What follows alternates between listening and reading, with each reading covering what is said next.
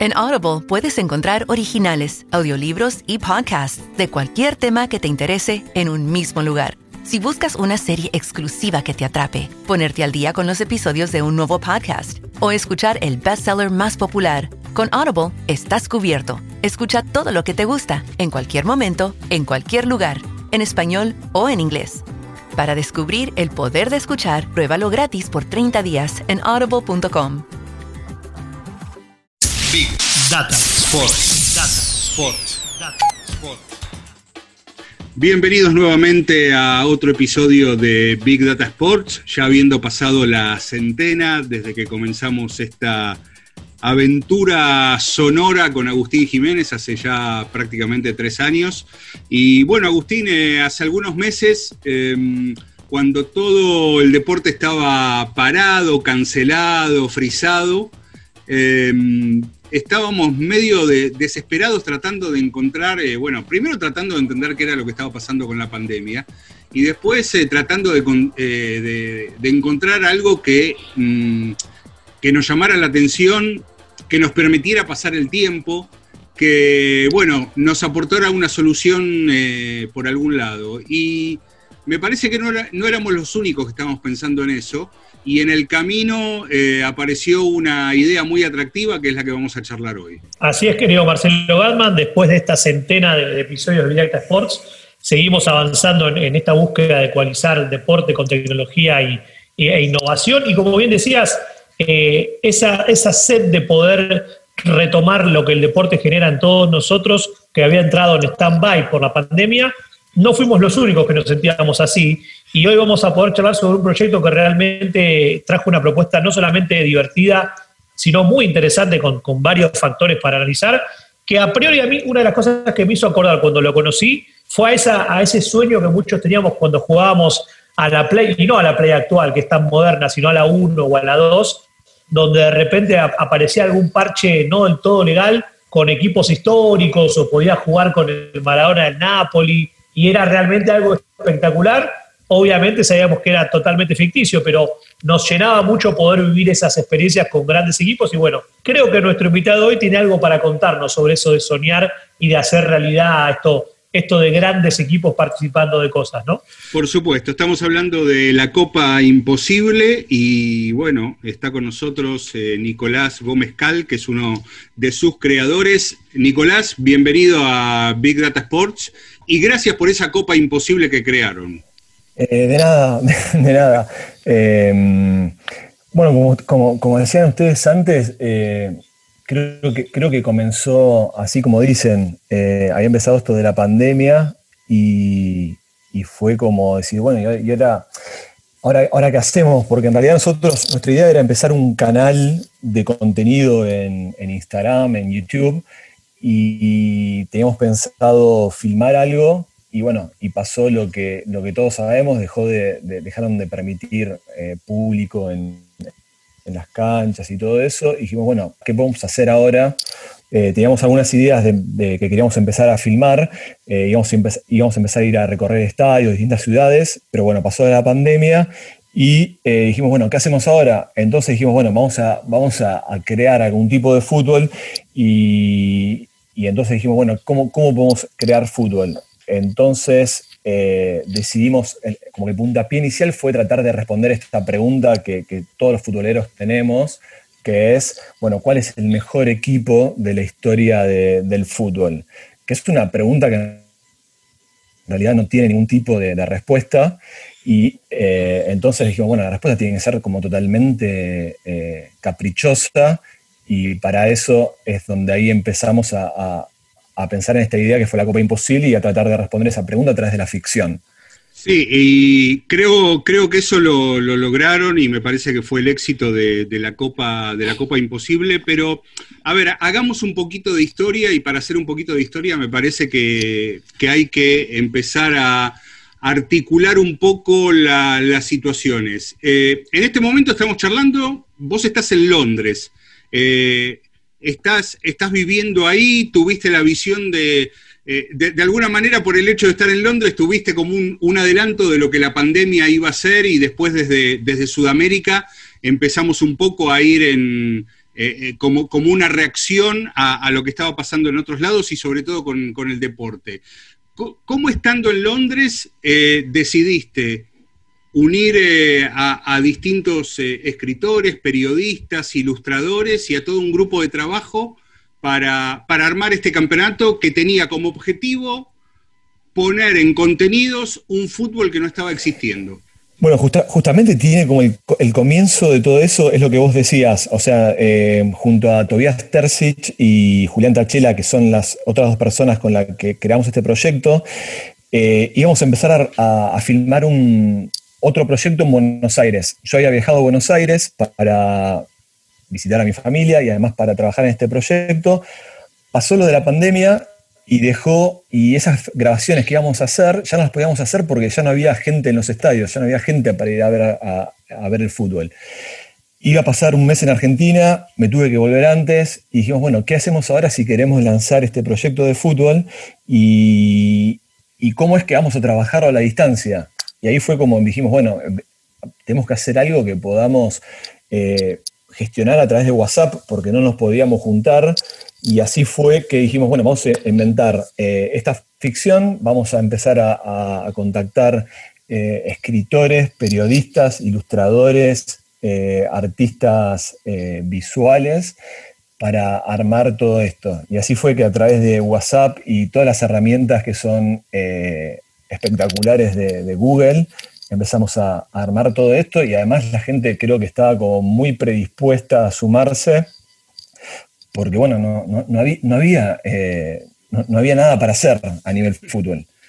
Y te hago una pregunta, Nico, porque una de las cosas que a nosotros también nos gustó mucho del proyecto, que obviamente tiene que ahora vamos a preguntar sobre el foco eh, visual, que tiene una estética realmente impresionante, pero más que nada quería entender desde dónde nace la idea y, cómo son los, o quiénes son los perfiles que están atrás de la misma, porque vos nos contabas recién que que de todos los que crearon este, esta idea eran todos fanáticos del fútbol y estaban con la misma sed tal vez que el resto de poder hacer estos proyectos y la idea que ustedes tenían en YouTube, pero ¿cómo se conforma el equipo creador o las mentes que estaban atrás de esta idea que también implementaron en la Copa Imposible? Bueno, tanto Tobías, Julián como, como, yo somos los tres eh, creativos publicitarios y somos, eh, bueno, como ya dije antes, nos gusta mucho el fútbol y hace mucho tiempo que venimos hablando de eh, que queremos empezar a, crear contenido especializado en fútbol y que no sean solamente comerciales. O sea, nos gustaría poder contar historias así como, como es una, es una marca de, cultura popular que cuenta a través de distintos contenidos con, con maneras, con formatos muy novedosos cuentan eh, historias desde bandas de rock hasta eh, tendencias que, suceden en las, en las, ciudades o con distintos grupos de gente. Nosotros teníamos como esa idea de decir, bueno, podremos crear un vice del fútbol y esa es como nuestro, es como nuestro norte, poder llegar a hacer eso. Entonces eh, dijimos, bueno, que estas herramientas que tenemos ahora, ¿qué podemos cómo podemos aprovecharlas para crear algo, algo de contenido estando desde, desde, nuestras casas. Y así fue como dijimos, bueno, eh, inventemos esta copa imposible y contémosla con los recursos que tenemos. Teníamos un, como, como ejemplo un caso de la Biblioteca de Londres, que, lo había, que fue nuestra referencia para hacer esto, que habían hecho un proyecto en Instagram donde ellos eh, lo que hicieron fue traducir desde el formato libro grandes clásicos a las historias de Instagram. Entonces era contar, por ejemplo, Alicia en el País de las Maravillas en las historias de Instagram, donde ellos querían acercarse eh, a un público más joven. Entonces, teniendo eso como norte, eh, nos ayudó a que nosotros podamos contar estas historias de ficción. Bien, y vos sabés que, bueno, te, lo digo a vos, Nico, se lo digo también a Agustín, a mí esto me, dispara un montón de ideas y estoy, estoy tratando de, ordenarlas, pero la, primera que me sale es eh, que yo no sé si estaba la intención puesta ahí y ahora veo que tiene eh, como, como una inspiración a partir de la Biblioteca de Londres, pero una de las cosas que se revelan en este trabajo que hicieron con la Copa Imposible es la de demostrar que Instagram puede ser una plataforma de texto también, porque el proyecto es totalmente visual pero también es totalmente eh, textual en el sentido del uso del texto. Y lograron un formato muy amigable para, leer en Instagram, cosa que este, a veces en, otro tipo de posteos está como un poco forzado, ¿no? Sí, creo, que el, mayor piropo que tuvimos haciendo esto fue que uno de los, de los seguidores nos dijo, eh, yo no soy de leer, como, como uno puede decir, yo no tomo vino o cerveza, pero esto me gustó leerlo. O sea, esto hizo que yo lea. Que, Instagram es un público que es totalmente visual y tener gente que, por ejemplo, ahora tenemos más de 10.000 seguidores y en las últimas dos partidos que subimos, que uno es de Boca y otro es de River, vemos que, por ejemplo, empiezan leyendo las historias 5.000 personas, eh, hay una decantación obvia hacia el final de 30 historias, pero llegan al final de los cuentos 2.500 personas, lo cual me parece genial. No, conozco los números de la, industria editorial, pero alguien, pero 2.500 personas leyendo un cuento me parece como un, número interesante. Y más que nada porque tenemos cronistas que, han escrito cosas que me parecen de, una calidad muy, muy buena. Ahí te, ahí te, hago una pregunta, Nico, que tiene que ver con justamente este mix de, de grandes cronistas que han escrito las historias que vos contabas recién, más la parte estética que realmente es un gran diferencial. Pero también te quería preguntar si, si el proyecto va evolucionando, porque revisando de punta a punta, digamos, el, Instagram, que obviamente lo recomendamos, ¿no? que es Copa Imposible en Instagram, eh, al principio había como algo más abierto, ¿no? que había, había digamos, eh, duelos entre equipos europeos o equipos clásicos de, no sé, Barcelona de Messi contra el Napoli del Diego, y después decantó en, esta, en lo que actualmente está en desarrollo, que es la, Copa Libertadores Imposible, que creo que también es uno de los grandes hits que, metieron. Creativamente hablando, con esto que vos también decías recién de, darle una gran relevancia a los fans y a la permanencia de lectura, ¿cómo es esa amalgama entre conseguir, por ejemplo, que prestigiosos periodistas escriban hasta lograr una estética realmente premium como uno puede llegar a ver en medios internacionales como Vice, Copa 90, Bleacher Report, y la parte de decir, bueno, lo bajamos a algo bien nuestro para poder darle sentido a todas estas propuestas de, por ejemplo, la Copa Libertadores Imposible. ¿Cómo es ese, esa forma de trabajo en equipo? Eh, por ejemplo, en la primera edición, me parece, lo, que quisimos hacer fue como medio eh, bajar líneas, si se quiere, y decir, bueno, eh, no buscábamos como el rating o los followers, por, decirlo de alguna manera, sino como que, que queríamos decir, bueno, eh, si es la Copa Imposible y vamos a hablar de los mejores equipos de la historia, no solamente vamos a hablar del Barcelona de Guardiola o del Milan de Saki, sino también vamos a hablar de equipos que, crearon como momentos muy icónicos de, la historia del fútbol. Así es como pusimos a la Estrella Roja, que fue el último gran equipo chico, digamos, ganando la Libertadores, eh, la Libertadores, perdón, la, la Champions. Sí. Eh, un equipo de un país eh, que estaba en proceso de, desmembramiento, como era la, ex Yugoslavia y todo eso, hasta sumar al Boca de Bianchi o poner, por ejemplo, a las Dick Care Ladies, que fue el primer gran equipo femenino de, fútbol, que era un equipo que se había armado en una fábrica de municiones de Inglaterra y eran mujeres que fabricaban esas, esas municiones para los soldados que estaban en la guerra. Y ellas eh, tenían como, como, momentos de dispersión este, este equipo de fútbol que llevaba 60.000 personas y que la FA terminó prohibiendo porque tenían miedo que les compita el fútbol femenino. Entonces nos parecía que contar todos esos distintos ángulos nos iba a dar riqueza al proyecto.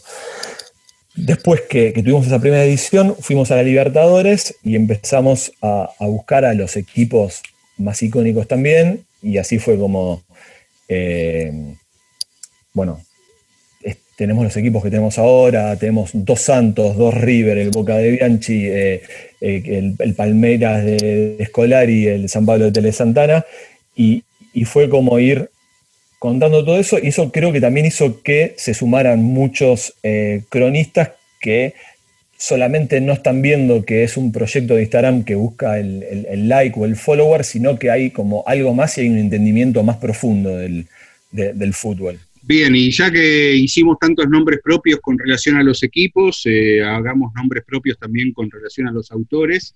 Eh, escribieron Ezequiel Fernández Murs, Martín Souto, Sebastián Wanreich, Diego de la Sala, Pedro Saborido, Daniel Arcucci, Sergio Holguín, Miguel Simón, Alejandro Fabri, Osvaldo Príncipe, eh, también Delfina Corti, ahora está escribiendo Ezequiel Sher. A, mí, me, más allá de gustarme todo esto, una, de las cosas que más me, llaman la atención o, el contraste más fuerte que estoy viendo es nosotros con Agustín hemos hablado hasta el cansancio de, Instagram como plataforma, como, como el lugar, por ejemplo, al que huyeron muchos deportistas cuando estaban cansados del hostigamiento que, que, empezaba en Twitter, ¿no? Y, empezaron a buscar Instagram como un lugar más paradisíaco para, para poder comunicar y, tomar contacto directo con, los fanáticos. El lugar donde todas las estrellas del deporte ahora, bueno, están eh, también mandando sus mensajes comerciales, sus mensajes sociales, eh, todo lo que tiene que ver con ellos. Y lo que estamos viendo es una, una experiencia muy moderna de la nostalgia del fútbol. Es decir, en el lugar donde todo sucede ahora y donde eh, se da el presente en forma constante, la Copa Imposible es eh, una de las ideas más originales y de mejores estéticas que ha tenido que ha tenido algo que ver con un valor muy fuerte del fútbol, que es la, la nostalgia. Para, para mucha gente el fútbol es solamente un hecho nostálgico, pero también puede haber nostalgia en la realización y, la, Copa Imposible es exactamente lo contrario. Es presente puro en cuanto a, realización. Sí, está, está, bueno eso que decís, eh, porque en realidad eh, creo, que, creo que lo que llama la atención es esa, es esa cosa como tratada de una manera muy moderna o contemporánea, de algo muy nostálgico, que me parece que el fútbol no se permite, o, en realidad no se permiten las, las grandes cadenas que, transmiten el fútbol o que tienen como los derechos del fútbol, que es todo el tiempo el aquí, el, aquí y el, ahora. Eh, y nosotros, por no tener ninguna obligación con, nadie, para, bien y para mal, hace que podamos tener esa libertad. Y, creo que el, capital que nosotros tenemos es esta mezcla de, ficción y realidad que hace que cualquier cosa pueda suceder. Que, el patrón Bermúdez pueda estar en un partido pegándole a Messi. Y me parece que eso el fútbol no se lo permite. El fútbol es todo tratar de racionalizarlo al máximo. Y más ahora con, no, quiero tirar en contra de la data y las estadísticas, pero que toda la tecnología nos permite hoy cuantificar todo y no nos, no nos deja jugar eh, con, la ficción.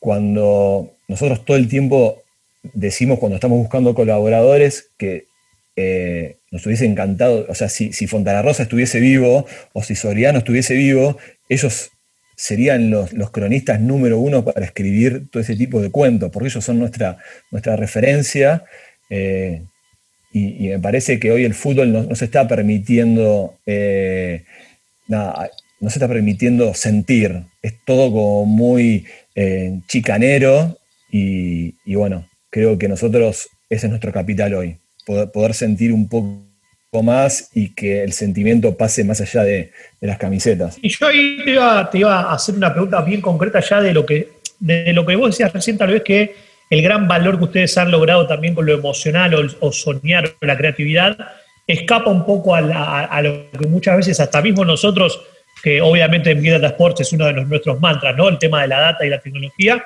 pero cómo han logrado, digamos, con una propuesta distinta poder eh, eh, impactar en fanáticos que cada vez más están eh, ávidos de buscar contenidos atractivos y que los muevan, ¿no?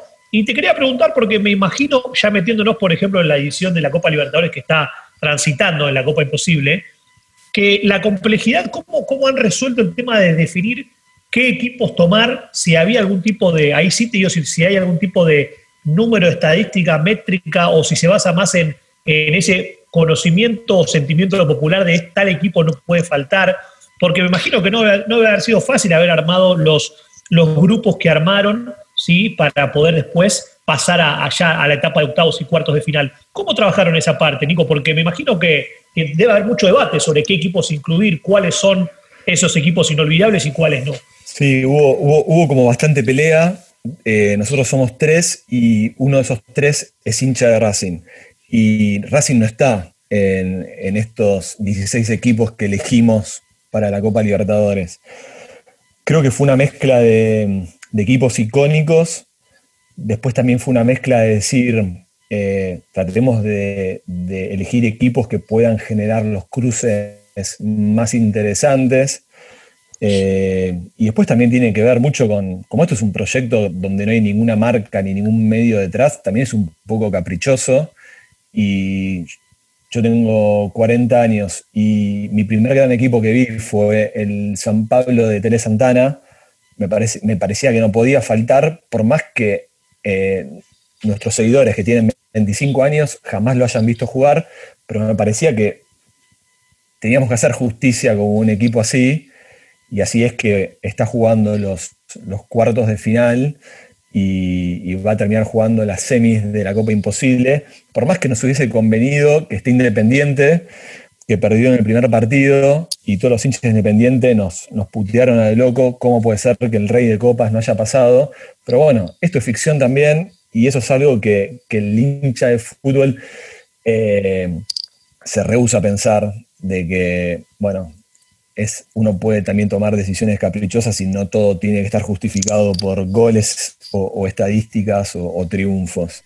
Eh, Nicolás, de, acuerdo por lo menos a mi mirada, eh, hay, hay varios homenajes que, se dan dentro de, este soporte que es la Copa Imposible. Por un lado, el más obvio que tiene que ver con el homenaje a equipos y en consecuencia a jugadores y a directores técnicos que, mm, marcaron un antes y un después en distintos momentos del fútbol, ¿no? Por eso, eh, a veces que hay equipos a los cuales recordamos por el año en que jugaron y hay equipos a los que recordamos por la firma del entrenador, ¿no? El Boca de Bianchi, el San Pablo de Tele Santana, eh, son, eh, son homenajes que, llevan la firma de quienes construyeron esos equipos. Pero también yo noto que hay homenaje a, al arte también, ¿no? A, distintos tipos de estéticas, a, ilustradores cuyos nombres no sé, pero yo adivino que detrás de estas ilustraciones hay un, reconocimiento a, estilos y a formas de, dibujar o de pintar que, a mí me resultan familiares. Eh, también hay un homenaje al, afiche callejero como forma de, comunicación. Me gustaría que nos contaras un poco con relación a la estética, ¿no? Eh, estoy bien rumbeado, hay homenajes también a ilustradores acá. O estilos. Sí, yo, creo que es, más inconsciente, es más inconsciente eso. Eh, como los tres tenemos una formación publicitaria, estamos como acostumbrados a trabajar con, ilustradores y, lo que hicimos fue como buscar ilustradores que nos gustan mucho lo que hacen. esos ilustradores seguramente tienen referentes que a nosotros se nos escapan. Nuestra elección fue más estética pero seguramente ellos tienen, tienen sus, sus, como decía recién, sus espejos, sus norte que siguen. Nosotros siempre lo que quisimos es, es, no ser demasiado reales. Me parece que, Instagram, y está bien porque es lo que ustedes decían antes, es, es el aquí y el ahora, eh, pero nosotros queríamos como apelar a... Nosotros somos como una especie de, gráfico, de, de, de compilado de Fontana Rosa, de historias del fútbol, eh, traducidos a un formato más moderno y creo que quisimos eh, plasmar eso, quisimos plasmar esos mundos que nos contaban Fontana Rosa, Soriano, eh, Juan Villoro, toda esta gente que, escribe muy bien de fútbol, Stacheri, y, creo que todos los ilustradores que, conseguimos, algunos son muy futboleros, otros no tanto, que hay que explicarles que es el San Pablo o que es el, no sé, el Colo Colo, eh, pero ellos sí tienen sus, sus referentes eh, estéticos. Y Nico, para, para, cerrar un poco estas preguntas de base del proyecto,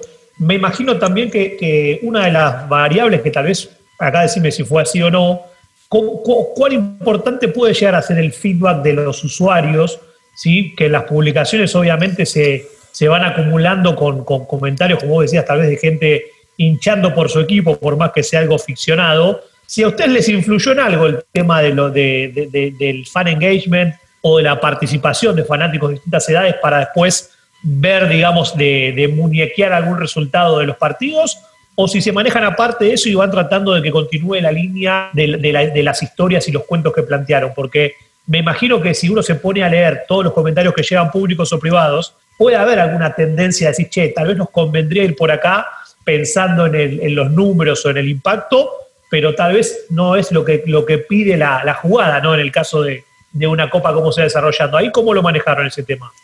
En, la primera copa que hicimos, el primer partido que publicamos fue Boca-Barcelona.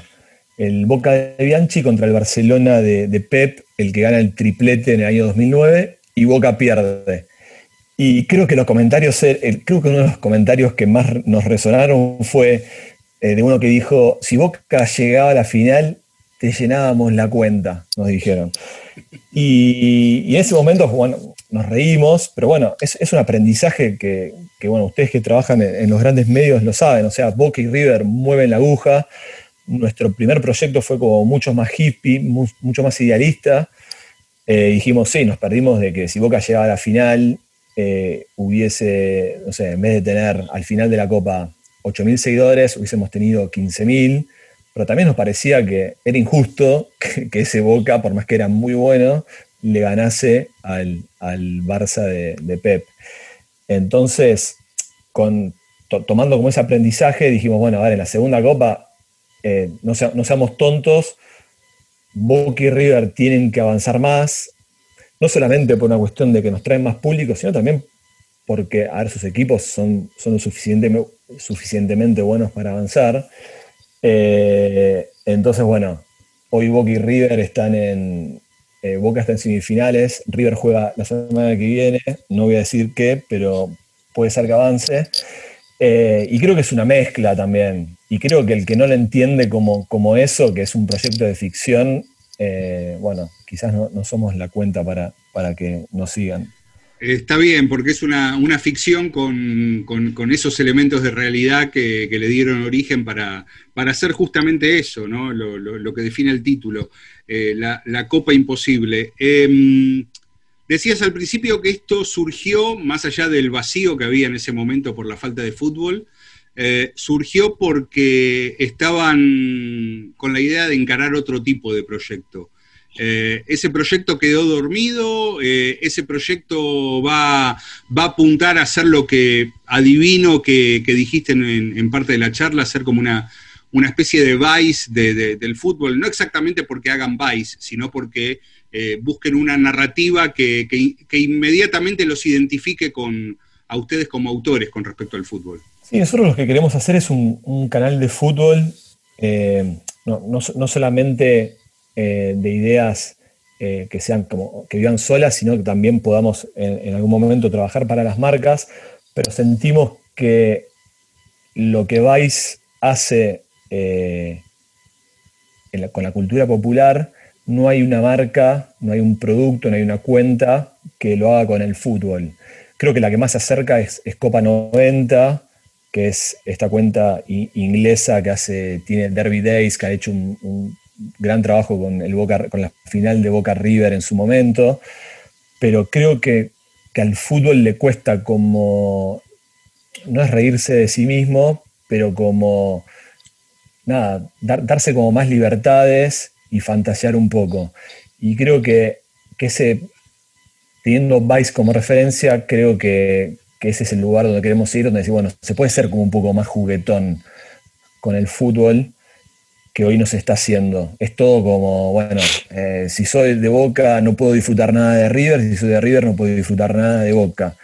Y me parece que yo soy de Boca, hemos publicado la crónica de River la otra vez, que fue como una especie de Biblia de los últimos 10 años de River, y me pareció genial, me parece que está explicado el sentimiento del hincha de River perfecto, y seguramente no seamos tan populares como una cuenta partidaria de Boca de River, pero creo que hay un, nicho de gente que disfruta eso. Sí, yo, yo estoy de acuerdo con, lo que pensás y con lo que decís. Además, em, siendo, siendo la referencia de algún modo el, fútbol de antes o cierto fútbol de antes, también hay ejemplos de, equipos eh, de cuando, cuando el espectador de fútbol era un poco más neutral que ahora. Yo creo que volvió cierto, cierto tipo de neutralidad o cierto permiso que tienen los nuevos fanáticos de, ser de un segundo y hasta de un tercer equipo.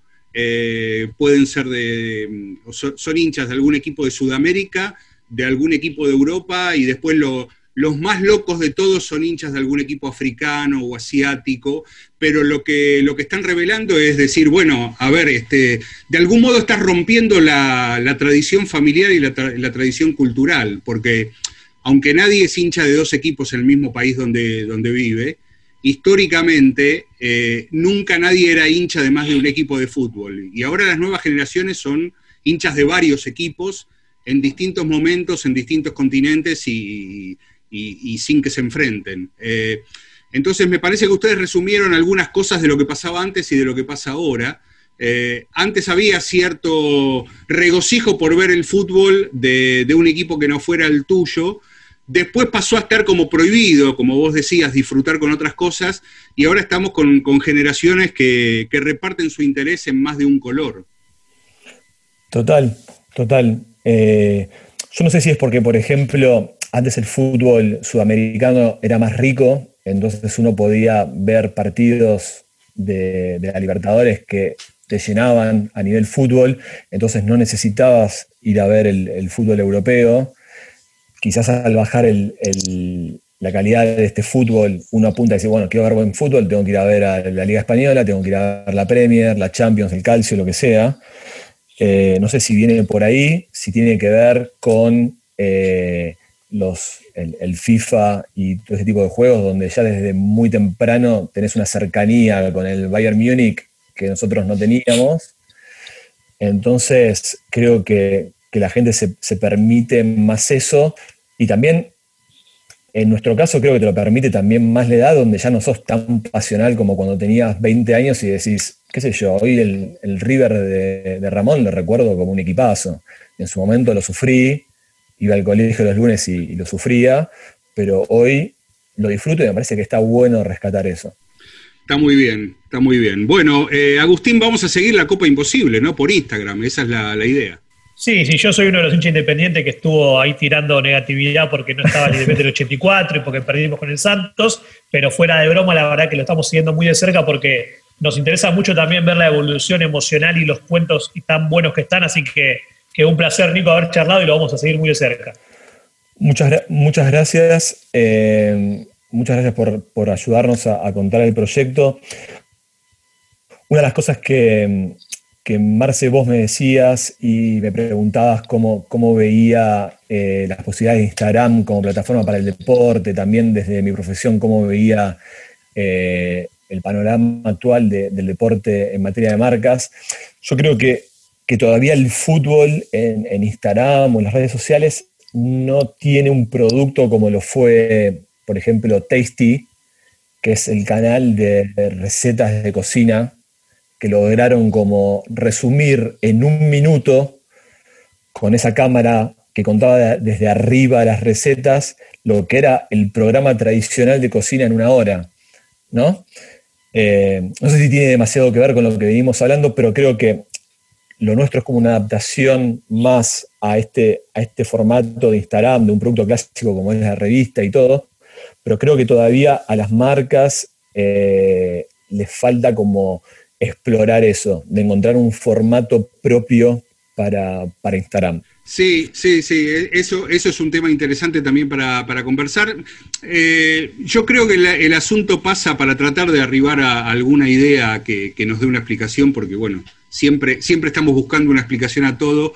Me parece que el, deporte, el consumo del deporte está en un momento muy, muy especial. Eh, a diferencia de lo que pueden ser las recetas de cocina contadas en, las redes sociales, todavía el deporte está muy regido por, lo que pasa con, los eventos en vivo, con lo que pasa con, las ligas, con los partidos. Eh, hay, está la venta de los derechos, todos los que eh, digamos, todos los que invierten en fútbol quieren un, rédito a partir de los derechos que, se pagan, eh, las marcas quieren estar en el momento en que, en que los fanáticos están mirando el partido y, eh, digamos, interferir en, esa conversación que hay en, ese momento, por lo cual me parece que, eso que vos planteás tiene que venir de, de un lado como, si querés, más marginal en el buen sentido, porque la verdad que no se venden derechos de transmisión para, por la comida. todavía no, todavía no. Entonces, eh, muchas veces eh, los medios y los creadores de contenidos quedan presos de, esa parte del negocio y hay, hay, poco margen para la libertad como la que se pudieron tomar ustedes. Creo que es más o menos la explicación que yo encuentro. Sí, sí, sí, sí, es entendible que después de gastar millones de, euros o de dólares en, esos derechos haya que explotarlos a más no poder y es hacer programas alrededor de eso. O sea, tiene, tiene todo el sentido del mundo eh, y la nostalgia queda para, los marginales en el, buen sentido. Totalmente. Te agradecemos mucho, Nico, y bueno, Agustín, te dejamos el datazo de este episodio. Bueno, eh, obviamente, como, como siempre tratamos de hacer, cerramos con un datazo que en este caso tiene mucho de información y de pronóstico eh, nos basamos en, una infografía muy interesante que publicó la gente de Infobol, que tiene que ver con el sorteo de la Champions League de la temporada 2021, que arranca obviamente en 2020, que todavía la tenemos muy fresca, ¿no? Porque parece que fue ayer que, el Bayern Múnich ganó la, le ganó la final al PSG. Bueno, acá eh, analizando, digamos, posibilidades de los nuevos planteles, estadísticas, rendimientos históricos, se tomó a los 16 equipos que más chances tienen de, ganar la Champions League. Y hay algunas sorpresas, Marce, porque en el puesto número uno obviamente figura el último campeón, el Bayern Múnich, con un 15.9% de chances de coronarse campeón. En el segundo está el Liverpool con un 14%. El podio lo completa, para mí de forma polémica, el Manchester City. Nunca ganó la Copa y nunca llegó a la final, pero tiene plantel para, para estar ahí en el puesto número 3, con un 13.9% de chances. El cuarto es el último finalista, que es el PSG, ya con un 7.6%. Y después empiezan los equipos clásicos, que vemos que no aparece rápidamente el Barcelona, porque el quinto puesto es para la Juventus de Cristiano, con 7.3% de chances. Seguido el Real Madrid por 6.8% y recién aparece en el séptimo puesto el Barcelona de Messi, de Ansu Fati y de Coutinho, con un 6.1%. Después ya empiezan equipos con muchas menos chances, que está en el octavo lugar el Inter de, Lautaro Martínez con 3.9%, el Atlético de Madrid de Suárez y Simeone con 3.6 y el Chelsea con 3.4 para luego seguir con el Dortmund, el United, Sevilla, Atalanta, Leipzig y cierra el Borussia Mönchengladbach. Es decir, los pronósticos están hechos, veremos en este combo de fútbol, números, creatividad y desarrollo, después si esto se termina confirmando o si cuando termine la próxima edición veremos si los amigos de Infobol estuvieron cerca o no con sus pronósticos. Bueno, veníamos hablando de copas imposibles de grandes equipos del pasado y vos querés que yo adivine quién va a ganar la próxima Champions y todavía con, la, ah. con la pandemia ahí afuera. Mirá, si la llega a ganar el Borussia Mönchengladbach, que tiene el 0.8% de posibilidades, creo que ahí sí la realidad también nos daría una copa imposible. Quédate en casa y encontrá tu factura de Cablevisión Fibertel personal en www.cablevisionfibertel.com.ar barra yo pago en casa. Podés pagarla con tarjeta de crédito o débito. Y si te adherís al débito automático, te damos importantes descuentos. Yo me quedo en casa. Cuidemos lo que nos une. Cablevisión Fibertel y personal. Big Data Sports, un podcast de deportes y datos. En Audible puedes encontrar originales, audiolibros y podcasts de cualquier tema que te interese en un mismo lugar. Si buscas una serie exclusiva que te atrape, ponerte al día con los episodios de un nuevo podcast o escuchar el bestseller más popular, con Audible estás cubierto. Escucha todo lo que te gusta, en cualquier momento, en cualquier lugar, en español o en inglés. Para descubrir el poder de escuchar, pruébalo gratis por 30 días en audible.com